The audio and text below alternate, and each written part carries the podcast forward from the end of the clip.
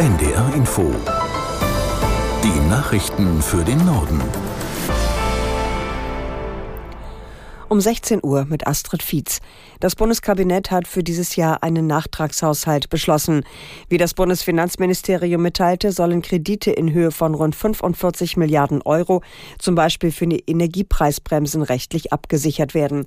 Voraussetzung ist, dass der Bundestag eine außergewöhnliche Notlage erklärt und die Schuldenbremse auch für dieses Jahr aussetzt. In den vergangenen Jahren hatte das Parlament dies zuerst mit der Corona-Krise und dann mit den Auswirkungen des Ukraine-Kriegs begründet. Das Bundesverfassungsgericht hatte entschieden, dass der Bund sich Notlagenkredite nicht für spätere Jahre auf Vorrat zurücklegen darf. Das die Bundesministerien für Umwelt und Landwirtschaft erhalten im kommenden Jahr jeweils 670 Millionen Euro zusätzlich. Das Geld stammt aus Lizenzen für Offshore-Windkraftanlagen, die der Bund versteigert hat. Christopher Jenert in Berlin mit den Einzelheiten. Das hat zu tun mit den Rechten für neue Windkraftanlagen auf See. Diese Rechte müssen die Unternehmen ersteigern, wenn sie bauen wollen.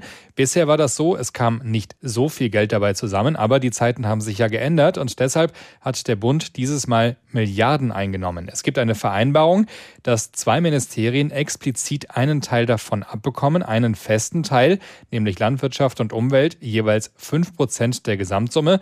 Und da kommen dieses Mal 670 Millionen Euro pro Ministerium raus. Verwendet werden soll das Geld für den Meeresschutz, weil durch den Bau der Windräder ja auch Schäden verursacht werden. Und auch die Fischer sollen auf Nord- und Ostsee besser ausgestattet werden, damit sie ihre Arbeit machen können und gleichzeitig nachhaltiger unterwegs sind. Die geplante Freilassung weiterer israelischer Geiseln der Hamas im Austausch mit palästinensischen Gefangenen könnte sich auch heute verzögern. Laut Medienberichten sind beide Seiten unzufrieden mit den vorgelegten Namenslisten und haben die Vermittler in Katar und Ägypten informiert. Die geltende Vereinbarung sieht vor, dass die viertägige Feuerpause im Gazakrieg morgen früh endet.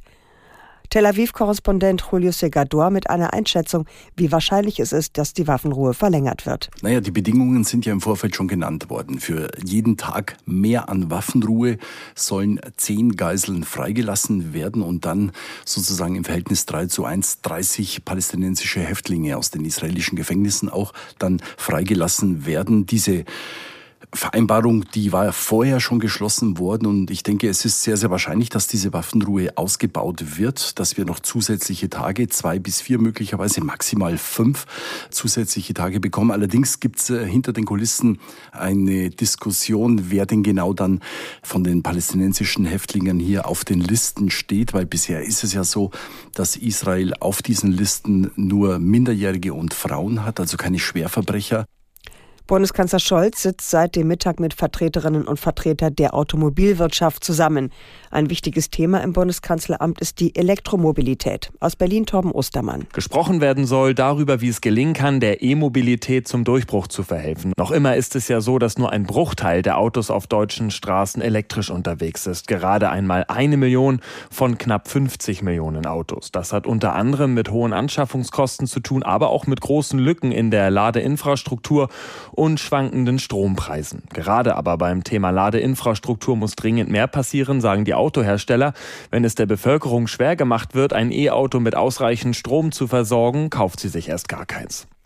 Trotz des Wahlsiegs der Opposition soll in Polen ab späten Nachmittag ein neues Kabinett des bisherigen Regierungschefs Morawiecki von der PiS-Partei vereidigt werden.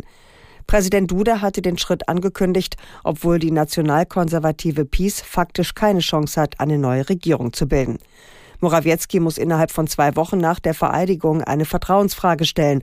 Für Beobachter ist das Vorgehen Dudas ein taktischer Zug, um den Machtwechsel in Polen zu verzögern. Ein proeuropäisches Bündnis unter Führung des ehemaligen EU-Ratspräsidenten Tusk hatte die Parlamentswahl im Oktober deutlich gewonnen. Das waren die Nachrichten.